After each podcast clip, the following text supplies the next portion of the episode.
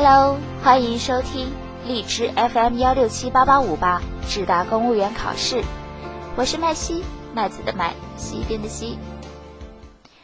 不知大家是否还记得啊？前几天央视新闻频道曝光的香格里拉旅游怪象，不交钱就赶下车，称由于拒付强制性消费，有游客在从丽江至迪庆途中被赶下车。随后，游客在云南迪庆州旅游局投诉时，旅游执法人员言语粗暴。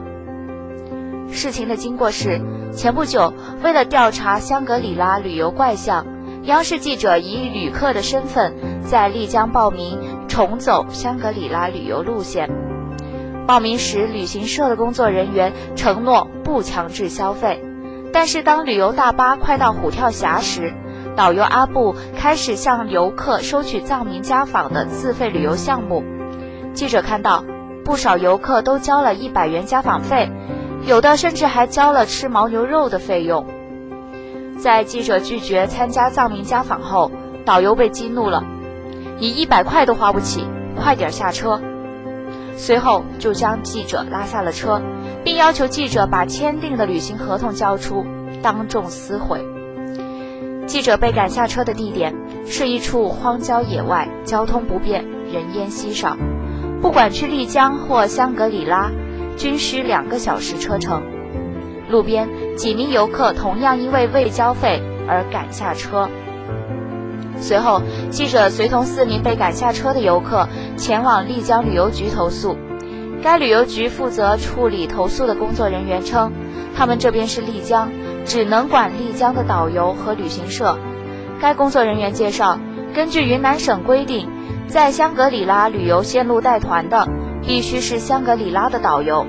所以投诉必须到香格里拉。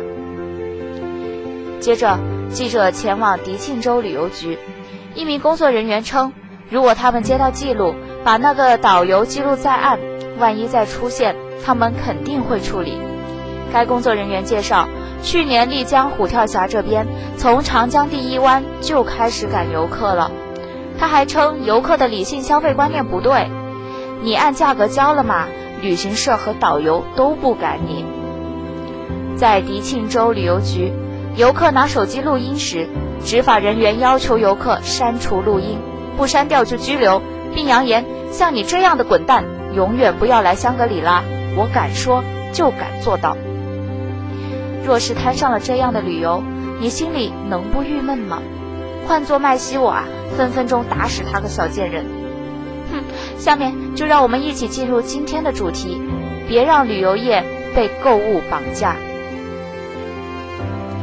优化旅游发展环境，促进旅游业转型升级，不仅需要相关管理部门积极作为，也需要旅游企业加强行业自律，推进旅游业自身的规范化。将全国游客按消费能力分为五个等级。导游面对消费能力高的团态度好一些。日前，一些地方旅行社的潜规则曝光，让人感叹出去旅游也要分个三六九等。而在此前，导游辱骂游客、强迫购物的视频也曾风靡一时。青睐高消费也好，辱骂不消费也罢，都折射出旅游业被异化的尴尬现实。在一个景观资源商品化的时代，尽管清风朗月不用衣钱买早已是传说，但是人们选择出游，多少希望摆脱凡俗的羁绊，在纵情山水间放飞心情。香格里拉的云，九寨沟的水，天涯海角的阳光，只有用自然的、不带明码标价的目光去打量，才有它应有的味道。如果这事儿也要和钱联系在一起，背后还有个人喋喋不休催你购物，那么湖光山色也会黯然失色，你一定会觉得很没意思。这不，经历类似遭遇的游客就有人心生怨念，这哪里是旅游，感觉就像坐牢，很不开心。把旅客逼到这个份儿上，真的好吗？但问题是，这事儿啊也不能全赖导游。除了少数害群之马，多数导游其实也有被逼无奈的影中。由于劳资关系不合理，行业竞争不规范，他们不仅享受不到固定工资，在带团前甚至还要交份子钱。薪酬机制如此扭曲，服务质量就可想而知了。对此，地方政府部门没有理由置身事外，任由行业潜规则愈演愈烈，而应该勤起监管利剑，理清导游酬劳机制，规范行业竞争环境，让旅游业发展回归理性。这些年来，随着国内旅游市场不断升温，一些拥有景观资源的地方纷纷打起旅游观光的大旗，希望从庞大的市场蛋糕中分一杯羹。发展的热情可以理解，多一条腿走路也是好事儿，但是在大干快上的同时，也要保证服务质量的提升，否则由于游客不购物而恶语相向，甚至拳脚相加。再饱满的旅游热情也会因此裹足止步，当地的旅游形象、旅游业发展能不受到影响吗？破窗效应的后果是很严重的，政府部门和旅行社不可能认识不到这一点。但问题就在于，一些地方对提升服务质量兴趣索然，倒是一心想把旅游市场当成提款机，导致景区票价上涨，商户搬迁。进一步恶化了旅游环境，降低了服务水平。前不久，国务院办公厅发布了关于进一步促进旅游投资和消费的若干意见，明确要求着力改善旅游消费软环境，净化旅游市场，规范竞争环境等等，自然是落实意见要求的应有之义。